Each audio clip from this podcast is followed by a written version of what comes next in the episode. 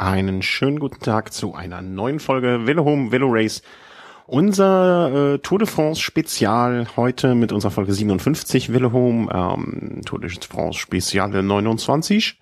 Und willkommen äh, heute wieder dabei äh, der liebe Christoph, Herr, der Christoph, Herr, der sich in einer anderen Zeitzone befindet. Hallihallo. Ja. Ähm, geh mal, tu mal den Kopfhörer äh, kurz ein bisschen weg. Was für ein Scheiß! Mein Fazit von der Etappe. Hast du auch ein Fazit? Sagen wir mal so. Also mein Ziel vor der Etappe war eigentlich nur, dass Valverde nicht ausscheidet. Von daher, ich habe da ziemlich niedrige Anforderungen gehabt und ja, zum Glück ist er da nicht ausgeschieden, sondern darf noch ein bisschen mit rumalbern. Aber ja, ist natürlich tragisch für Chris Froome. Ich denke mal, darauf spielst du an. Ja, äh, überraschend, überraschend, dass du drauf kommst. Ich bin ja kein Fan von Chris Froome. Ich mag das Team Sky so ein bisschen und äh, vor allen Dingen ähm, war er für mich ja auch der Favorit und ähm, ich hätte mich sehr gefreut, wenn er, wenn es länger einen Fahrer gegeben hätte, ähm, der Alberto Contador gut Paroli bietet. Ähm, ja, Ob es dann so sein muss wie vielleicht damals Rasmussen gegen Contador, das sei mal dahingestellt. Aber natürlich klar, im Vorfeld die beiden Favoriten auf einem ähnlichen Niveau na, da ist die Spannung, hätte man vielleicht im ersten Moment, als er dann wirklich ausgeschieden ist, sagen können, schade. Mhm. Aber ich denke, die Konstellation jetzt ist, bietet auch eine ganz schöne Spannung. Ja, ja, ja, gebe ich dir auch recht. Also es ist dann äh, im Nachhinein, ähm, wenn man so die, die, ähm, wenn man das, das, die Etappe vom Ergebnis aus nur betrachtet, äh, bin ich bei dir. Allerdings, was für ein Scheiß. Was für ein dreckiger Scheiß. Ähm, Angeblich, ich habe heute Meldungen gelesen, dass er schon mit gebrochenem Handgelenk angetreten ist. Äh, man hat zwar vielleicht, ob das jetzt stimmt oder nicht, äh, mag mal dahingestellt sein. Ähm, ob man das vielleicht äh, verheimlicht hat, um, um, um Contador auch nicht äh, irgendwie, ne? Also man will ja auch nicht unbedingt mit seinen Leiden ähm, da hausieren gehen. Äh, wird sich wahrscheinlich in den nächsten Tagen noch bestätigen oder äh, äh, äh, ne? nicht bestätigen. Ja. Ähm, hast du da was gehört? Äh, neue, neue Sachen, neue Meldungen? Nö, überhaupt nicht. Also habe ich mich jetzt auch eigentlich nicht mit beschäftigt. Er will da aber dann doch noch ein bisschen relativieren. Also es wurde ja oftmals im Vorfeld gesagt, okay, die Pflaster-Etappe ist sie vielleicht nicht ein bisschen zu gefährlich, gehört mhm. sowas in der heutigen Zeit in eine dreiwöchige Rundfahrt. Chris Froome ist jetzt raus. Was man aber bei der ganzen Sache jetzt nicht vergessen darf, äh, sein Sturz, der passierte vor den, vor sämtlichen Kopfsteinpflasterabschnitten. Ja. Also da war noch nicht ein Kopfsteinpflasterstein auf dem Weg. Gut, vielleicht ein Gullideckel, über den er mal gestürzt ist, oder ich, ich weiß es nicht. Auf jeden Fall, wenn es an was lag, dann vielleicht am Regen. Und ich glaube, es ist eine, eine Freiland- oder Freiluftsportart. Äh, wenn man bei jeder Etappe, bei der es regnet, sagt, okay, lass mal ausfallen, dann wo kommen wir dahin? Ja, bin ich, habe ich vor der Etappe gesagt, äh, Cancellara hat, glaube ich, gesagt, hey, wenn wir jetzt äh, uns darüber beschweren, dass wir die, wenn wir jetzt die Kopfsteinpflasterstücke rauslassen, dann möchte ich als Kopfsteinpflaster-Spezialist auch die Berge rausgelassen haben. Und äh, bin ich voll, äh, stehe ich voll dahinter der Aussage. Also das Kopfsteinpflaster gehört äh, zur Tour de France mit dazu und äh, auch solche Etappen, finde ich, gehören mit dazu. Und ähm, ich glaube halt im Endeffekt, so eine, es wird vielleicht der kompletteste Fahrer gesucht und es gibt ja schon, es gibt Bergetappe, es, äh, es gibt flache Etappen, gut, Fahrer, die jetzt in der Ebene vielleicht nicht so stark sind wie am Berg, können da im Windschatten noch so ein bisschen mitschwimmen auf so einer flachen Etappe, aber äh, nichtsdestotrotz, deshalb gibt's ja auch Zeitfahren, dass, dass nicht nur die Berge da entscheiden. Mhm. Ich finde, genauso gut kann man da auch mal Kopfsteinpflaster machen. Ich meine, dem Risiko setzt sich ja dann doch jeder selbst aus. Ich meine, es gibt genauso gut Fahrer, die sind ein bisschen ängstlicher in der Abfahrt. Und dann gibt's dann eben Fahrer, die dann vielleicht eher den Kopf ausschalten können, runterrasen können, nehmen da anderen zwei Minuten ab. Dann sagt ja auch keiner, hey, äh, Abfahrten gehören nicht zum Radsport oder wir fahren jetzt lieber nur noch berghoch. Ja, ab, äh, unterschreibe ich dir. Äh, so, äh, so wie du sagst. Also wir wären ja die prädestinierten äh, Kopfsteinpflasterfahrer. Ja, wir, wir können ja, wir schalten ja 90 Prozent unseres Tages den Kopf komplett aus, äh, Kopf runter und durch. Und äh, wenn wir irgendwie, ne, dann wäre das ja unser Terrain. Wir fahren ja nun nicht mit und äh, deswegen bleibt's jetzt beim Alten und äh, ja, Froome ist raus, Froome ist raus, Froome ist raus. Ich ähm, ärgere mich. Ähm, wird Port die äh, Rolle übernehmen können? man hat von Port diese Saison noch wenig gesehen. Eigentlich sollte er ja den Giro fahren. Man ist jetzt, glaube ich, aus Geistsicht ganz froh, dass, dass er da noch nicht auf der Höhe war und jetzt mhm. noch frisch ist. Hm, man hat nicht viel gesehen. Man hat nicht viel gesehen. Hört man, dass das Port äh, in einer guten Verfassung sei und ich glaube, wenn man für sich selber fahren kann, dann ist man vielleicht noch mal den Ticken mehr motiviert oder mhm. noch mehr bereit, in den roten Bereich zu gehen und vielleicht, ja, wird, wird Port sogar da nahtlos da jetzt die, die Chefrolle da an sich reißen. Äh, es wäre schön, also es würde mich freuen. Ich, ich möchte nicht, dass das, äh, dass äh, klar wird der Ausfall von Froome jetzt die Tour anders, äh, anders werden. Es ist nichts mehr so, wie es war bei dieser Tour. Ähm, aber Port, Port is my man now. Eindeutig. I'm the Port supporter, äh, supporter now. Ähm, ja, es war die Schlacht, die äh, zu erwarten war. Ähm, man hat noch zwei Kopfsteinpflaster-Passagen rausgenommen extra, ja. äh, die wohl zu gefährlich waren. Ähm, und äh, ja, beschreib mal, wie du es gesehen hast, alles so. Also teilweise furchtbare Bilder. Also Fahrer, die mit der kompletten Situation absolut überfordert waren, gerade mhm. wenn ich da jetzt an, an Alberto Contador denke, wie der da teilweise zwischenzeitlich über das Pflaster wirklich gegurkt ist, das hat mit Fahren nichts mehr zu tun.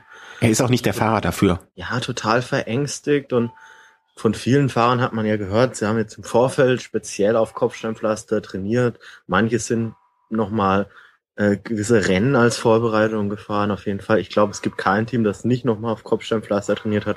Mhm. Was aber deutlich wurde, ist, Kopfsteinpflaster und Kopfsteinpflaster bei Nässe sind zwei komplett unterschiedliche Dinge. Ja. Also das war ein Geeiere. Vor allem das Tragische war, man, man kennt ja so Kopfsteinpflasterabschnitte, die sind in der Mitte am höchsten und dann flachen sie oder gehen sie zur Seite hin so ein bisschen runter. Mhm. Und in diesen Randbereichen, da stand dann wirklich das Wasser drin. Und wenn du da dann reingefahren bist, hast ja nicht mal gesehen, wie tief ist das jetzt. Also ich bin mhm. froh gewesen, dass da teilweise die Fahrer nicht da sich nochmal hingelegt haben. Ich glaube, ein Fahrer, der heute nicht zumindest einmal durch einen Sturz oder durch einen Defekt oder weil er mal warten musste auf irgendjemanden in Mitleidenschaft gezogen wurde, den wird man heute, glaube ich, nicht finden. Nein. Äh, ich von den äh, von denen, die vorne gelandet sind, zumindestens äh, Gut, in Cancellara äh, kann sowas einfach. Ne? Der, der schaltet den Kopf nicht nur aus, sondern der ähm, macht alles aus. Ähm, war für mich jetzt dann heute auch natürlich äh, einer der Favoriten. Ähm, Contador hast du schon beschrieben, äh, ist da rumgeeiert, als wenn es auf, äh, auf Seife wäre. Spielt natürlich jetzt auch die Angst ein bisschen mit die Rolle und vor allen Dingen auch die Angst, denke ich, bei ihm, äh, jetzt ist ein Favorit weg. Also die, Chance, äh, wird er so eine Chance nochmal so einfach wiederbekommen, eine Tour zu gewinnen. Ähm, der vermeintlich größte Konkurrent ist weg. Ähm, und da ist dann vielleicht nochmal die Furcht, so eine Chance äh, in, den Händen zu halten und dann wieder wegzuwerfen, weil man irgendwie dann doch mal ein bisschen zu viel Schwung in die Kurve gegangen ist. Ist natürlich auch so eine Geschichte, wo ich mir denke, hm, da hat man vielleicht nochmal noch mal einen Ticken länger drüber nachgedacht in manchen Situationen. Was mich vor allem interessieren würde, wäre, äh, ob man ähm, Contador das überhaupt mitgeteilt hat, dass Froome raus ist. Also ich als sportlicher Leiter würde mir jetzt denken, okay, das, das muss der Fahrer jetzt gar nicht mal unbedingt wissen, wen es da jetzt alles so erwischt hat. Echt? Das soll sich jetzt auf sich konzentrieren. Interessante Frage. Habe ich noch gar nicht drüber nachgedacht. Ähm, ich glaube, ich würde, äh, würdest du es als Fahrer wissen wollen? Fragen wir mal so. Ähm, bei einer Etappe, bei der ich die ganze Zeit, das ganze Rennen über bei Regen absolut konzentriert sein muss, ich glaube, da wäre ich froh, wenn ich wenn ich es nicht wüsste. Ich glaube, da muss der absolute Fokus darauf liegen, dass ich möglichst gut da durchkomme. Und an dem Tag heute, da hatte man, glaube ich, gar nicht mehr groß äh, die geistige ähm, Freiheit, da nochmal groß sich über andere Gedanken zu machen. Wer weiß, was dann im Kopf rum, rum für Szenarien da sich abspielen. Und dann bremst man vielleicht einmal, wenn man es nicht mitbekommt, zu spät und dann liegt man da auch auf der Schnauze. Also ich, mhm. ich weiß nicht. Also ich ich, glaube, ich würde es ungern wissen wollen. Spricht sich natürlich dann aber halt auch rum, ne, klar. Also ja, ja. Äh, das auf jeden davon mal abgesehen, das auf jeden Fall. Also es wird sich wahrscheinlich nicht vermeiden lassen. Ähm, ich glaube, ich als Fahrer würde es wissen wollen. Einfach, äh, es gibt nicht zu wenig Informationen. Äh, es gibt nicht zu viele Informationen, die man haben kann. Einfach äh, vielleicht noch einen Ticken rausnehmen einmal ein bisschen weniger Risiko gehen. Man könnte ja auch umgekehrt dann sagen, äh, ich möchte nicht als äh, Contador informiert werden, wie groß ist der Rückstand jetzt zu Nibali, der heute mit diesem Wetter äh, einfach wunderbar klargekommen ist und der mit diesen äh, Bedingungen, die ja auch 2013 beim Giro ja oft äh, da waren, äh, einfach klargekommen ist. Ne? Also äh, Hut ab. Also das war eine Wahnsinnsvorstellung, die hätte ich, hätte ich in den kühnsten Träumen hätte ich nicht gedacht, dass Nibali da heute so gut durchkommt. Ja. Dass er vielleicht der Beste unter den Favoriten ist, das ist natürlich denkbar, aber dass es dann so läuft, das ist ein Wahnsinn. Also einige Favoriten sind ja schon vor den Kopfsteinpflasterabschnitten so ein bisschen nach hinten gebunden worden. Also mhm. TJ van Garderen hat's da erwischt. Ja. Das hatten Valverde erwischt. Und das ist natürlich eine ganz, ganz blöde Situation, wenn du genau in der Phase, in der vorne die, die Positionskämpfe, äh, wenn es ins Kopfsteinpflaster reingeht, da beginnen, wenn man da erstmal von hinten aufschließen muss. Das, da, da kommt man dann auch nicht mehr nach vorne. Da fährst du in den ersten Kopfsteinpflasterabschnitt, fährst du da hinten rein, dann gibt's vor dir Stürze, dann zieht sich das nach der Kopfsteinpflasterpassage auseinander und dann fängst du wieder an zu jagen, dann ist das mhm. fast schon vorbei. Ja, also einmal weg, immer weg. Äh, da kann man einfach nur noch versuchen, äh, Schaden zu begrenzen. Hier wird mal wieder eine Bombe entschärft um die Ecke. Ganz groteske Situation hier mal wieder. Äh, äh, ja, also da kommt man nicht mehr hinterher. Und äh, wenn der Zug einmal vorne abgefahren ist, ähm, dann äh, ist es auch zu spät. Am Ende kam es dann äh, im Prinzip, also ähm, nee, anders nochmal. Ähm, Astana ist einfach unfassbar gut, oder? Also was da heute abging, also das war absolut granatenmäßig. Also vielleicht noch mal ein bisschen zum, zur Rennphase oder wie ja, erzähl, erzähl. entwickelt hat. Es gab eine Ausreißergruppe mit neun Mann. Aus deutscher Sicht dabei äh, Toni Martin und Markus Burkhardt. Ähm, Wäre denkbar gewesen, okay, vielleicht als Relaisstation. Äh, bei Omega fallen da ein äh, Kwiatkowski ein oder vielleicht auch Terpstra. Bei, bei Burkhardt könnte es ein Van Avermaet sein, der immer noch die Chance auf Gelb hatte heute. Mhm. Oder dann auch ein, ein ähm, nee, TJ van Garderen und Greg van Avermaet habe ich ja schon genannt. Ähm, Glaube ich zumindest. Äh, ja, gut, vorne noch dabei zwei Fahrer von Orica und dann eben auch ein Fahrer von Astana, Löwe Vestra, der schon 2012 bärenstark bei Paris-Nizza fuhr, wo man wusste, okay, bei Hügeln, da kommt er gut rüber. Auf Kopfsteinpflaster habe ich noch nicht so stark gesehen. Auf jeden Fall auch in der Spitzengruppe immer mal wieder sind welche gestürzt. Das, es, es war eine Schlacht, ne? Also äh, man konnte gar nicht so schnell gucken, wer alles gestürzt ist. Und wie es immer wieder Stürze gab, stürzt auch unser Internet heute immer mal wieder zusammen. Das passt sich der Situation an. Ähm, ja, Führungsgruppe immer mal wieder Stürze, da waren wir stehen geblieben. Genau, vorne dabei Toni Martin, Markus Burkhardt. Ähm, dazu ein Liebe Vestra, der schon bei Paris-Nizza 2012 bärenstarke Leistungen gezeigt hat. Damals noch bei Hügeln, äh, jetzt aber sogar auf dem Kopfsteinpflaster. Mhm. Als die Führung, Führungsleute oder die, die Topfahrer von hinten aufschlossen, konnte der noch 20 Kilometer dann immer noch äh, das Tempo da wirklich nicht nur mitfahren, sondern sogar mitbestimmen, hat sogar dann am Ende 10 Kilometer vor dem Ziel als Fahrer, der noch in der Fluchtgruppe am Anfang war, auf dem Kopfsteinpflaster Fahrer wie Peter Sagan, Fabian Cancellara abgehängt. Also das war, das äh, war in der Tat sehr, sehr beeindruckend. Also der hat heute seinen Joker irgendwie gesetzt gehabt. Also das war, das war absolut mega. Mhm. Dazu dann nicht nur ein Vestra, sondern auch ein Vogelsang, der das Tempo da ohne Probleme mitgehen konnten, konnte. Und dann halt ein Vincenzo Nibali. Ja. Was dazu geführt hatte, dass es dann am Ende eine Vier-Mann-Gruppe noch gab. Mhm. Ähm, oben kein anderer Fahrer, außer die Astana. Ja, außer die Astanas. Da ist er wieder weg. Puh. Was ist denn da los? Ja, jetzt ist er wieder. Super. ähm, ja, wo keiner außer die Astanas, sagtest du. Außer ja, Bohm und die Astanas. Ja. Ähm, Bohm hat sich dann abgesetzt, hat das Rennen gewinnen können. Nibali immerhin noch Dritter geworden und den, den Favoriten zwei Minuten aufwärts quasi eingeschenkt. Also Contador sogar zweieinhalb Minuten. Zweieinhalb Minuten, ja. Also richtig, richtig stark. Ja. Sagan, den wir, also ich hatte ja äh, Sagan, Cancellara, äh, Degenkolb so ein bisschen als äh, die Leute gesehen, wo ich vorher gesagt habe, da sollte man mal ein Auge drauf halten.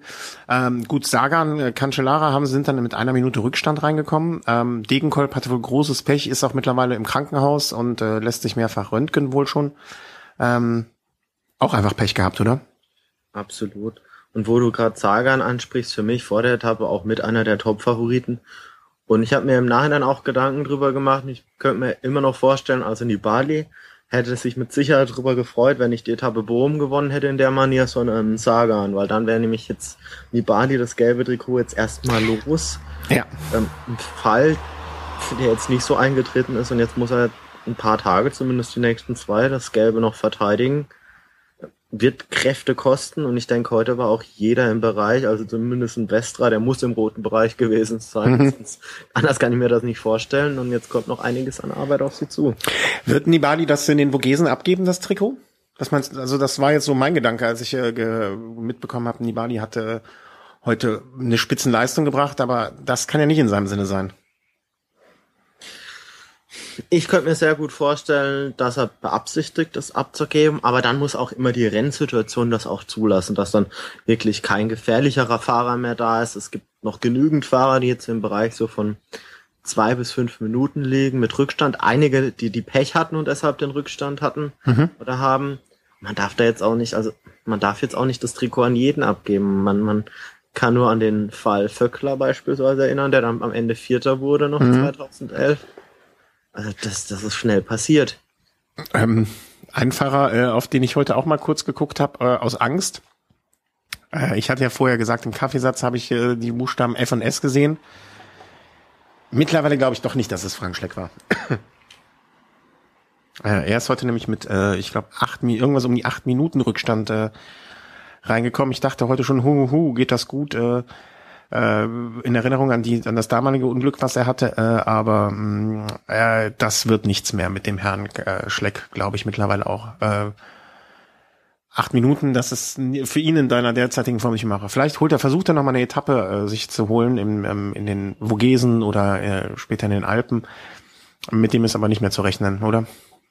Nee, absolut nicht. Aber ähm, das ist ja auch so ein Phänomen, das man schon öfters äh, beobachten konnte, wenn jetzt ein Fahrer nach einer Sperre da ein bisschen eine Zeit lang raus war, dass er erstmal wieder ein bisschen Zeit braucht, um wirklich wieder die absolute Wettkampfhärte und so zu entwickeln. Oder aber auf der anderen Seite, er ist jetzt auch 34.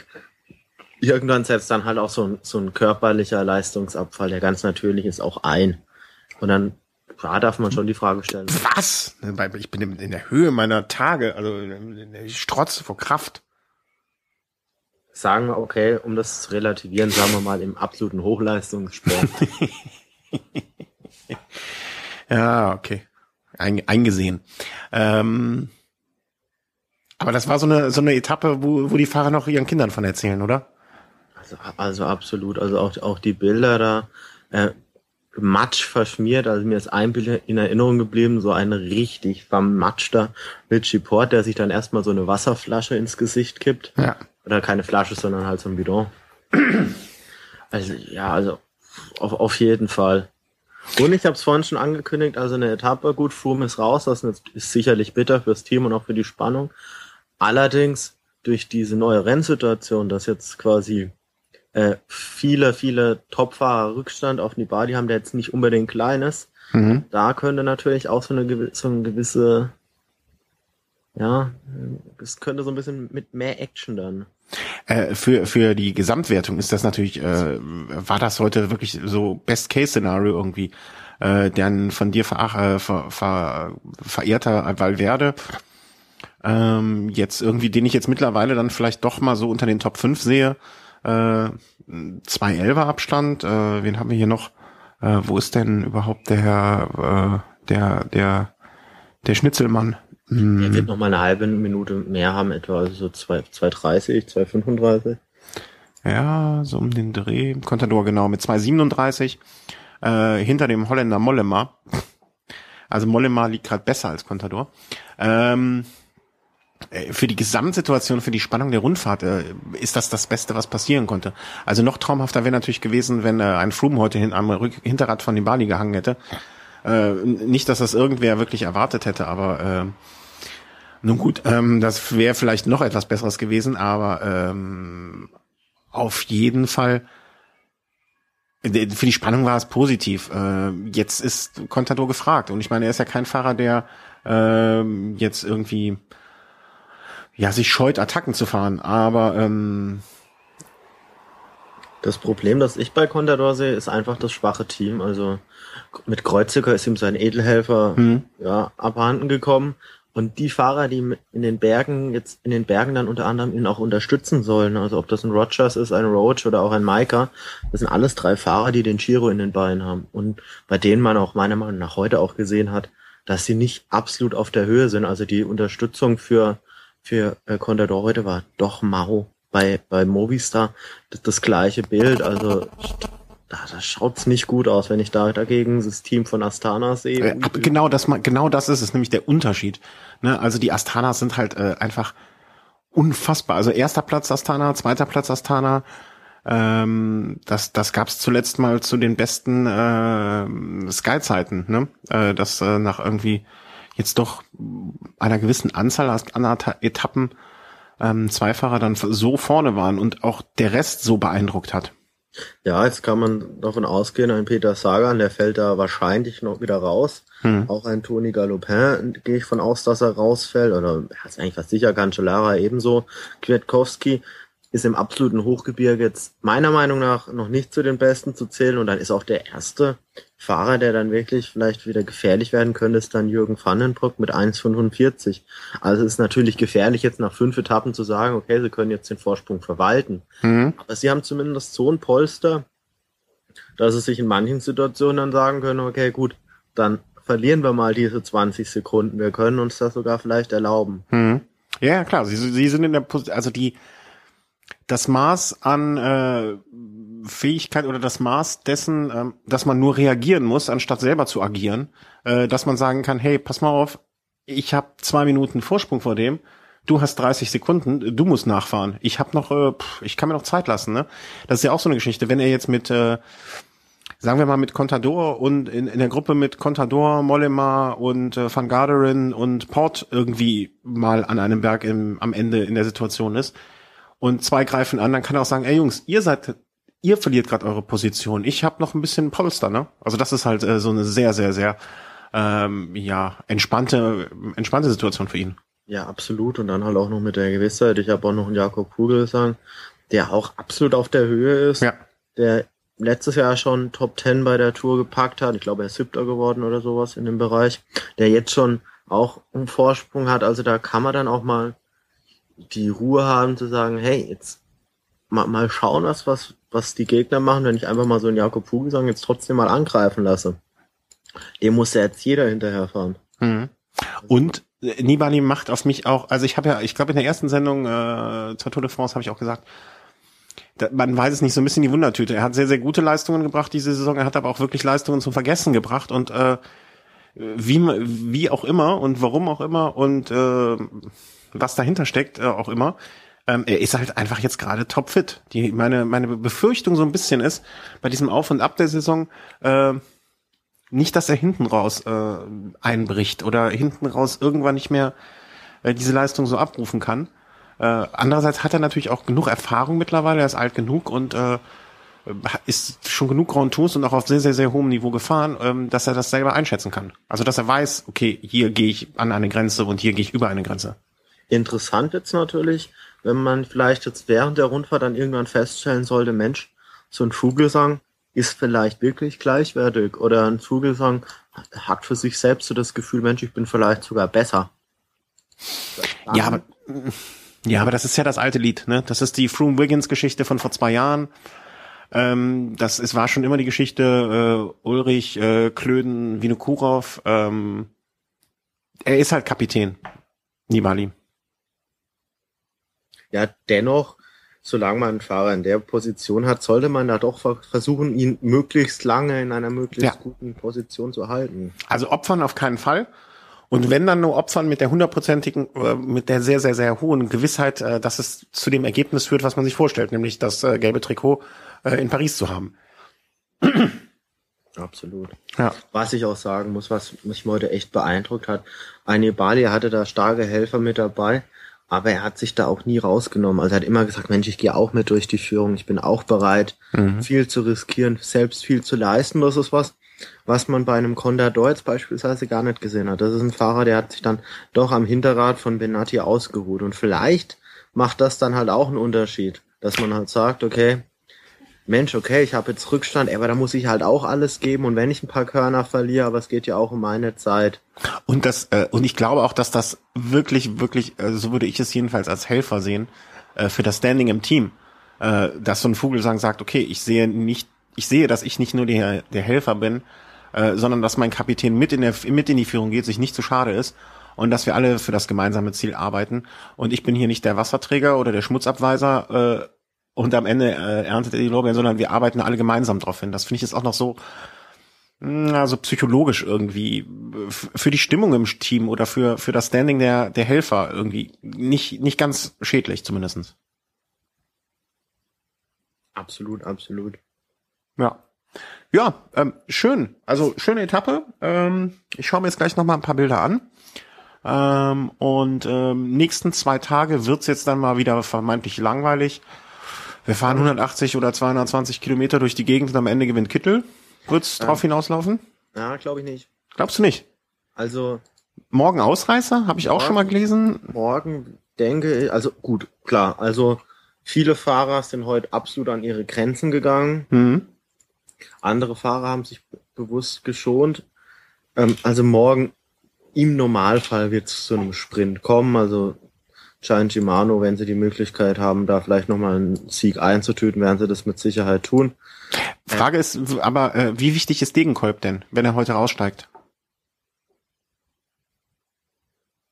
Wie wichtig. Ah, ich glaube, in der absoluten Sprintvorbereitung war er dann gar nicht mehr so im Einsatz. Also er hat da seine Führung gemacht, er hat da auch Tempo gebolzt, wie man Mhm. so schön sagt, aber die absolute Sprintvorbereitung oder den Sprint anziehen macht, glaube ich, nicht Degenkolb. Nee, aber der vorletzte, wenn ich mich recht entsinne. Zumindestens in London. Ähm, Aber der- zumindest gestern hat man ja gesehen, dass ein Kittel, auch wenn der Zug nicht perfekt ja. äh, ausgerichtet ist, dass es klappt. Äh, was ich noch erwähnen will, also wie gesagt, morgen wahrscheinlich Sprint. Übermorgen sehe ich das anders. Also übermorgen ist unter anderem fünf Kilometer vom Ziel noch eine Bergwertung der zwar nur vierten Kategorie, aber ich glaube auch, dass 1,3 Kilometer mit 8 Prozent für Kittel so kurz vom Ziel zu schwer sind, weil ich da mit einer Attacke rechne. Okay. Äh, wer macht's denn dann? Also ist das ist das so ein Sagantag dann? Also dass er äh, er mit einem mit diesen typischen Verdächtigen so einem ähm, ja Valverde vielleicht oder wen haben wir denn da noch äh, von diesen kurze kurze Bergdinger hochfahren? Wer, da vielleicht vorne mit dabei ist, ich weiß jetzt nicht, ob sich ein Garants erholt hat.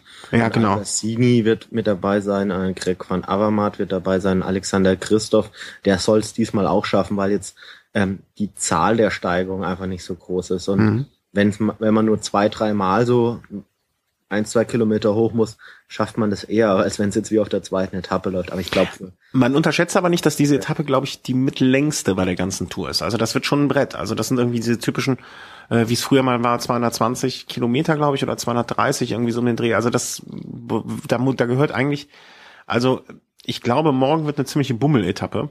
Ich glaube, jedenfalls, wenn das Wetter äh, gut ist, was ich den Fahrern ja wünsche. Ich glaube, morgen wird ziemlich gebummelt und erstmal alle ihr Wunden lecken und äh, mal wieder zueinander finden. Und ähm, dann ist für mich so ein bisschen die Frage, wie gut die sich am äh, Freitag erholt haben und wie fit die am Freitag bei welchem Wetter reingehen. Ich kann mir sehr gut vorstellen, dass das auch, auch, dass die nächsten zwei Etappen wirklich sehr, sehr öde werden. Ist möglich, also ich glaube zumindest, also falls übermorgen keine Gruppe geht, wird man an diesem letzten Anstieg definitiv Action sehen. Mhm. Definitiv. Dafür ist er einfach viel zu nah am Ziel. Mhm. Und mal so ein Kilometer mal so, wenn, wenn man da mal richtig powert und so ein Kittel ist seine 20 Sekunden hinten dran auf fünf Kilometern fährst du das auch nicht mehr zu. Nee, das stimmt, das stimmt, das stimmt. Ich hatte nicht gesehen, dass es dann noch so kurz vor Ende äh, da so einen Berg gibt. Ja, dann äh, werden wir mal äh, schauen, was die Tour uns bringt und ähm, mal gucken, wann wir dann, äh, wann du wieder verfügbar bist. Äh, wann sonst mache ich das. War, war gestern alles okay? War war nicht zu falsch alles? Äh, Es, es hat grob, sage ich mal, schon gepasst. Oh, Also, das ist grob gepasst. Das ist ja Lob aus deinem Mund sondergleichen. so ein Patrick Lefevre hat natürlich nicht André Greipel äh, kritisiert, weil Patrick Lefevre für, für Omega Pharma Quickstep der, der Chef ist. Das muss man jetzt nicht sagen. Ja, da war ein kleiner Schnitzer. Mann, äh, Spießer. ähm, ja, kann passieren. Er hat den Renshaw kritisiert. Du hast, du hast dich da verhört. Ähm, ja, und dann gucken wir mal, wann wir den nächsten rausbringen, ob wir das vielleicht am Freitag machen oder am Samstag nach der Etappe. Wann ist Ruhetag? Weißt du das auswendig? Am Dienstag. Am Dienstag erst. Ja, es, ja, gut. Das, das ist äh, mit der Tatsache begründet, dass am 14. der Nationalfeiertag ist und am 14., also am französischen Nationalfeiertag, muss eine Etappe Ja, stattfinden. da muss ein Franzose mal wieder nicht gewinnen. Das Sonst ist, in vergangenen Jahren war es ja dann doch eher so, dass Montag, auf Montag viele Ruhetage fielen. mhm. Ja, Okay. Ja, dann würde ich sagen, machen wir dicht für heute. Vielen Dank fürs Zuhören. Äh, Wir haben schon ein, zwei Feedbacks bekommen, äh, dass das ganz gut ist, wenn wir das in kürzeren Abständen und dafür dann vielleicht auch die Sendung ein bisschen kürzer machen, so um am Ball zu bleiben und für die Leute, die nichts nachlesen wollen können, äh, äh, dass das für die ganz gut so geeignet ist und dann werden wir das auch gerne machen. Ähm, ja, und wir gucken jetzt, wann wir die nächste Sendung aufzeichnen. Und eins noch, herzlichen Glückwunsch, lieber Chris. Ah, jetzt ist der Ton wieder weg. Was? Das habe ich jetzt nicht ganz verstanden. Ja, das habe ich mir nämlich gedacht. Herzlichen Glückwunsch, äh, sage ich, äh, zum Geburtstag. Von? Äh, Welle Home. Wir sind heute genau ein Jahr alt. Das glaube ich jetzt nicht. Äh, ja doch. Warum glaubst du mir denn nicht?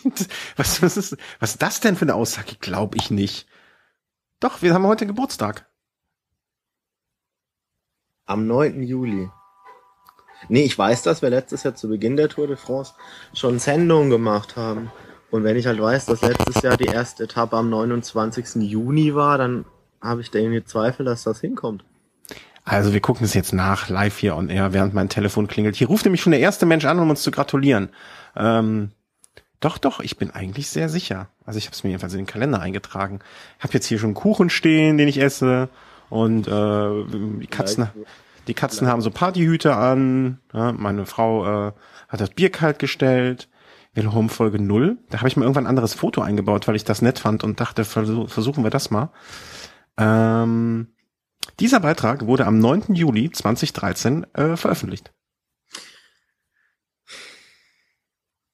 Mag sein, also die, äh, Wie mag sein, mag sein. also die Sendung haben wir dann mit Sicherheit früher aufgenommen und vielleicht dann ähm, mit Verzögerung gesendet. Nee, nee, nee, nee, nee, nee. Haben letztes Jahr schon. Boah, da bin ich mir sehr, sehr sicher, dass wir letztes Jahr schon Anfang Juli, so 3., 4. Juli auf jeden Fall mal was gesendet haben. Ich kann mich noch dran erinnern, letztes Jahr die Sache mit dem Bus von Orica Greenwich. Ja, äh, wir haben eine Sendung gemacht äh, am, am 9. Juli und die Tour und dann haben wir die nächste Sendung gemacht am 10. Juli direkt und da behalten wir uns das Ende der ersten Woche mit drei Sprintankünften. Ja, ja.